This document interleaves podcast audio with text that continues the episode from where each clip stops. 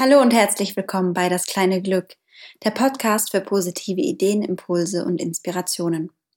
Mein Name ist Gina und als Glücksministerin berichte ich echt authentisch und mitten aus dem Leben über Geschichten und Gedanken rund um die Themen Glück, Zufriedenheit und Lebensgestaltung. Vor einigen Monaten habe ich die Anfrage vom wundervollen Mars Magazin bekommen, ob ich denn den Leitartikel äh, zum Thema Geld und Glück schreiben möchte. Und das habe ich natürlich äh, voller Herzblut getan, weil das ein ganz, ganz, ganz wundervolles Magazin ist. Also was ich euch wirklich ans Herz lege, das äh, Mars Magazin. Ich werde es auch definitiv in der Podcast-Beschreibung verlinken. Und diesen Artikel möchte ich euch gerne heute vertonen, weil ähm, es einfach ein Thema ist, was immer wieder aufkommt, inwiefern äh, Geld zum Glücklichsein gebraucht wird, wichtig ist, welchen äh, Stellenwert es hat, äh, wie viel Glücksfaktor im Geld enthalten ist und so weiter und so fort. Deswegen ähm, gibt es heute den Artikel in akustischer Version extra für euch, die Podcast-Hörer vom kleinen Glück. Und der Titel lautet Macht Geld glücklich. Warum immer mehr nicht immer besser ist. Und ähm, ich denke, da stimmt ihr mir überall, stimmt ihr mir zu, wenn ich sage, Glück kostet eigentlich, das schöne Wort eigentlich, Glück kostet eigentlich nichts und ist auf der anderen Seite aber unbezahlbar, unendlich wertvoll. Hm, macht Reichtum glücklich? Was, was bedeutet Reichtum überhaupt? Das Wort Reichtum ist auch auf einer der Impulskarten drauf und ich bin immer wieder erstaunt und fasziniert, was Leute alles in das Wörtchen Reichtum rein interpretieren. Wie viel Geld, Besitz und Materielles braucht es wirklich, um ein gutes und glückliches Leben zu führen? Haben Geld und Glück unmittelbar etwas miteinander zu tun? Zu tun? Begünstigt das eine das andere oder ist es dann doch irgendwie andersrum? Und diese Fragen, die sind immer allgegenwärtig, wenn man ähm, über Glück spricht und werden auch immer wieder gestellt. Und Geld scheint einfach eine riesige Faszination auf Menschen auszuüben, dass es so oft mit Glück gleichgesetzt wird. Und ich frage mich da ganz persönlich, ist das, ist das gerechtfertigt? Und ähm, wir alle kennen das, egal in welcher Position wir uns befinden. Wir, wir warten leidenschaftlich auf Dinge, die in der Zukunft liegen. Ne? Das ist so, stellt euch das kleine, äh, das kleine Häschen vor, äh, mit der Karotte vor der Nase. Und genau so sind wir doch letztendlich, wenn wir mal ehrlich sind. Der gute Abschluss, auf den man so lange hingearbeitet hat, der erfolgreiche Berufsausstieg, das eifrige Ackern, um die nächste Beförderung zu schaffen, dem Chef zu gefallen oder sich selbst irgendwas zu beweisen. Der nächste Karrieresprung ist ja gefühlt nur 200.000 Überstunden entfernt und die Gehaltserhöhung ist dann auch in Sicht. Ne? Und wenn wir das alles erreichen, dann sind wir bestimmt glücklich. Dann haben wir es geschafft. Und dann fehlt auch nur noch der Traumpartner und die Kinder und das tolle Haus, was man ja auch noch irgendwann bauen will und den Baum, den man pflanzen will. Und das schicke Auto und die Weltreise und das Warten und darauf hinarbeiten nimmt kein Ende. Ihr denkt an die Karotte, ne? Das ist einfach ein wunderbares Bild. Und was wir dabei vergessen, ist das Wichtigste. Wir vergessen das hier und jetzt. Wir vergessen, dass das Glück manchmal winzig, winzig klein ist und nicht unbedingt irgendwas kostet. Und bei all dem Ackern und Warten und Funktionieren und darauf hinarbeiten, vergessen wir eben, uns eben genau diese winzige, wichtige Frage zu stellen. Wozu mache ich das? Das Hamsterrad sieht ja bekanntermaßen von innen aus wie die äh, allbekannte Karriereleiter, aber das ist eben tückisch und lässt uns viel zu oft Geld und Glück zu eng miteinander verknüpfen. Und ähm, wenn man sich mal vor Augen führt, dass Glück jetzt ist und das Glück sehr günstig, schrägstrich kostenlos ist, dann ähm, wird einem klar, dass es manchmal gar nicht so viel dazu bedarf. Und dieses ständige Vergleichen, wer hat wie viel und wer braucht mehr und was kriege ich als nächstes, dieses, dieses Vergleichen liegt ja auch in der Natur des Menschen. Was hat der andere, was ich nicht habe? Könnte es noch besser sein? Wir lassen uns verleiten, wir lassen uns verführen, wir lassen uns zum Nachbar schielen, die Kollegen beneiden oder uns mit irgendwelchen Idealbildern aus den Medien und aus der Werbung vergleichen. Und all das führt eigentlich nur zu einem, nämlich zu Gier und Neid und vielleicht auch falschen Vorstellungen von einem glücklichen Leben. Und Studien zufolge sind wir lieber der große Fisch im kleinen Teich anstatt umgekehrt.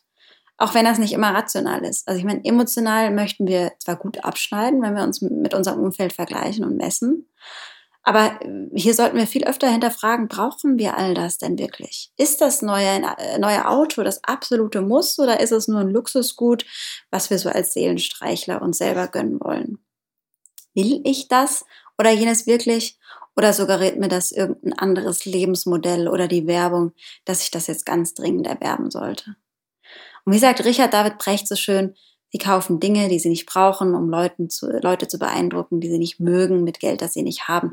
Ein ähnliches Zitat findet ihr auch im Film ähm, The Fight Club. Mit Geld kann man Glück nicht kaufen, das wissen wir.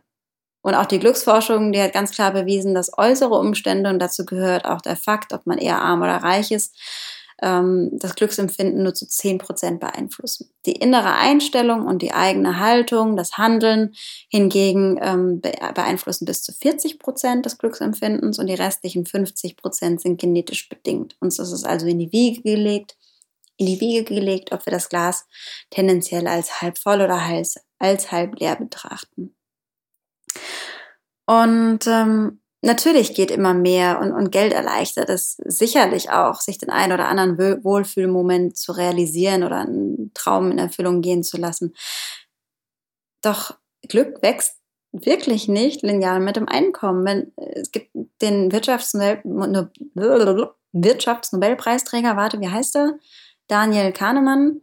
Und der hat belegt, dass es circa 60.000 Euro Jahreseinkommen bedarf, um ein steigendes subjektives Glücksempfinden zu haben. Das muss man sich mal überlegen, ja. Dasselbe ist es nämlich auch mit dem Bruttoinlandsprodukt. Das ist über die Jahre hinweg immer gestiegen. Ja, Deutschland wird immer wohlhabender. Wir werden immer reicher, in Anführungsstrichen reicher.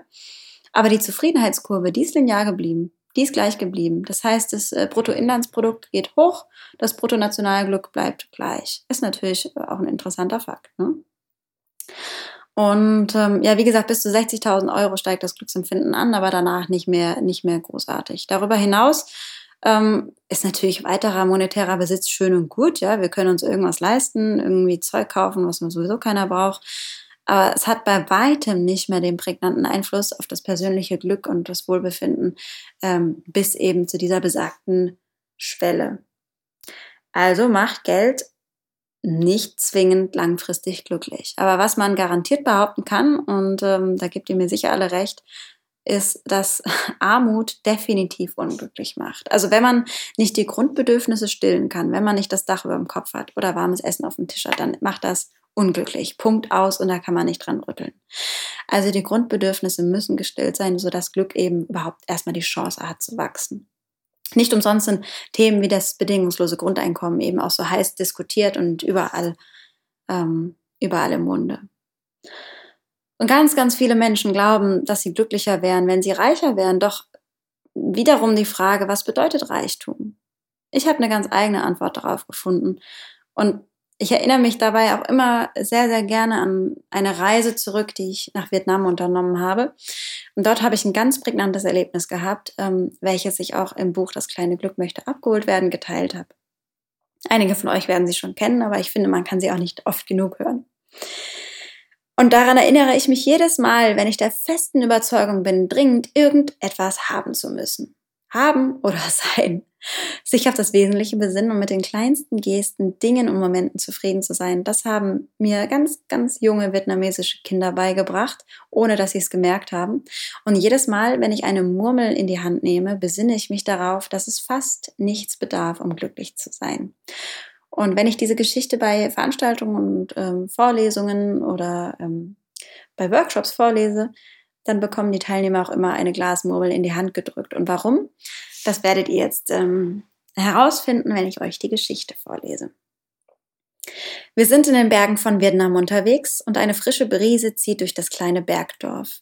Die winzige Dame namens Jui ist an diesem Tag unsere Wanderbegleitung und führt uns durch ihre Nachbarschaft weit abgelegen von jeglicher Zivilisation. Sie ist noch nicht mal 1,50 Meter groß, aber strotzt vor Kraft und Energie. Wir haben Mühe, ihr zu folgen, aber umso mehr Spaß bei allem, was sie uns beibringt und zeigt.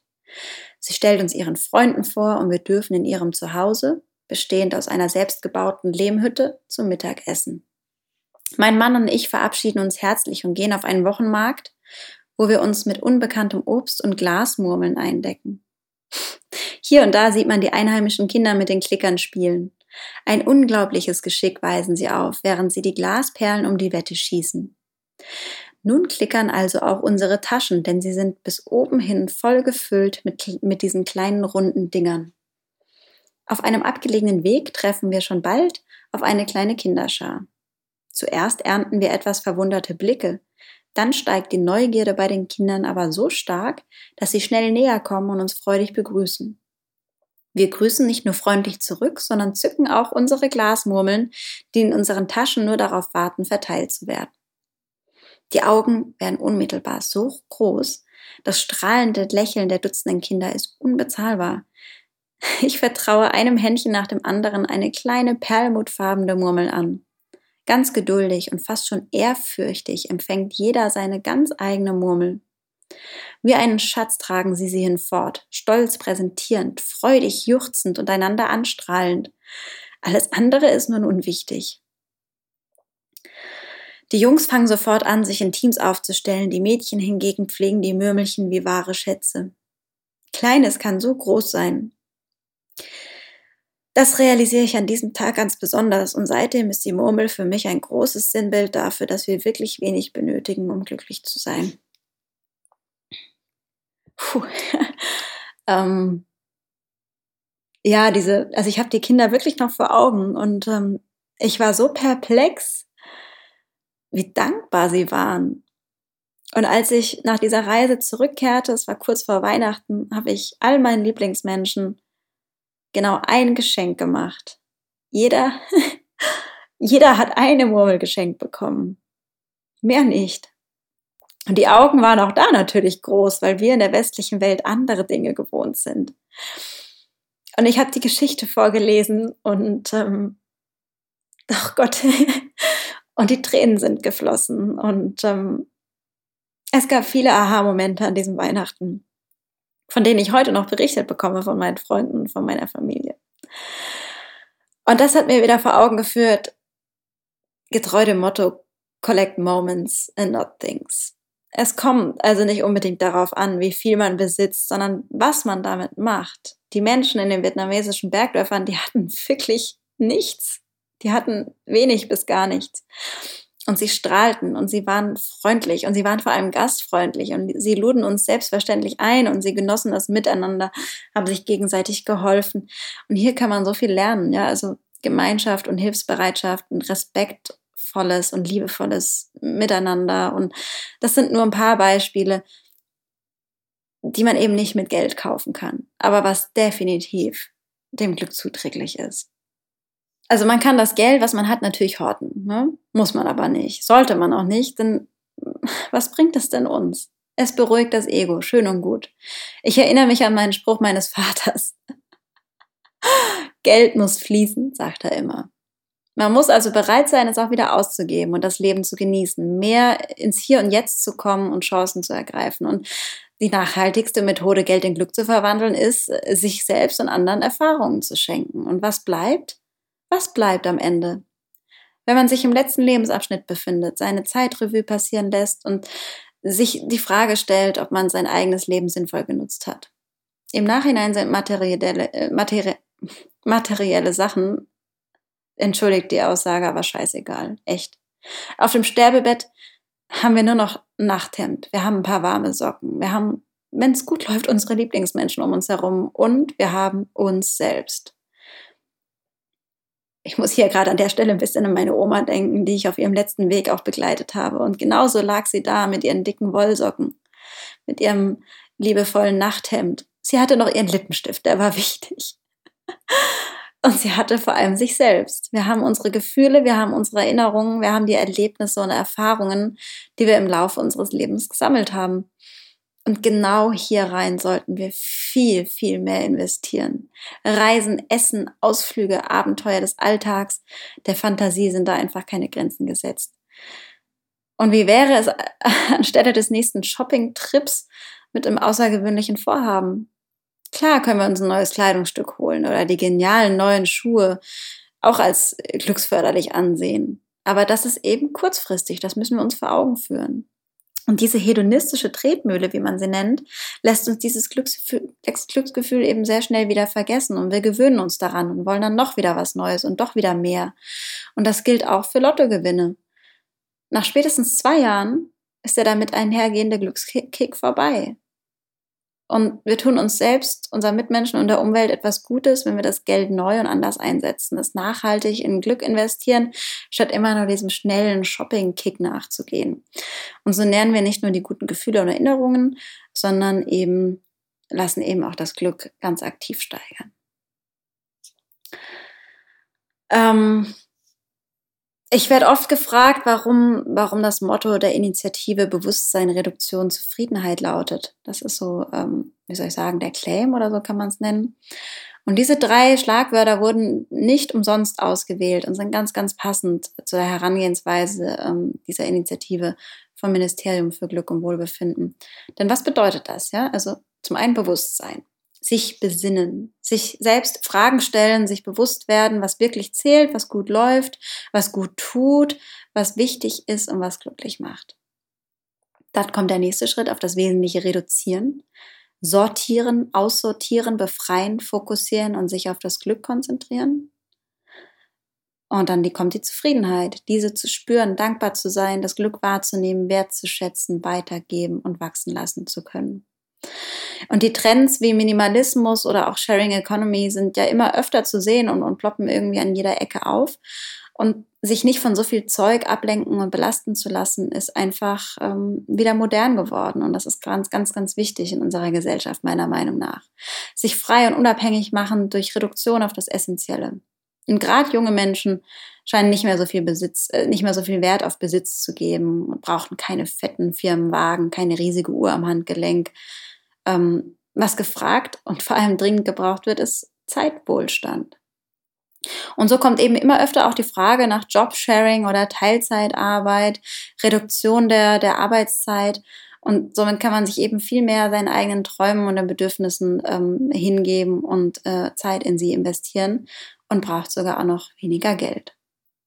Die Formel also Erfolg plus Geld ist gleich Glück sollte neu geschrieben werden, sollte neu interpretiert werden. Wie wäre es denn zum Beispiel mit Glück ist Zeit plus Liebe plus Erfolg? Ich weiß es nicht. Das sind so drei Faktoren, die ich für mich so rausgefunden habe. Wobei Erfolg ähm, ich äh, garantiert eher so wie Ralph Waldo Emerson verstehen, äh, zu verstehen, zu verstanden haben sein wollte, möchte. Nein, also seine Aussage über Erfolg ist einfach herzerwärmend. Und sie lautet, Erfolg im Leben zu haben bedeutet, oft und viel zu lachen, die Achtung intelligenter Menschen und die Zuneigung von Kindern zu gewinnen, die Anerkennung aufrichtiger Kritiker zu verdienen und den Verrat falscher Freunde zu ertragen, Schönheit zu bewundern, in anderen das Beste zu finden, die Welt ein wenig besser zu verlassen, ob durch ein glückliches Kind, einen Garten, bestellten Garten oder einen kleinen Beitrag zur Verbesserung der Gesellschaft. Zu wissen, dass wenigstens das Leben eines einzigen Menschen leichter war, weil du gelebt hast, das bedeutet nicht umsonst gelebt zu haben.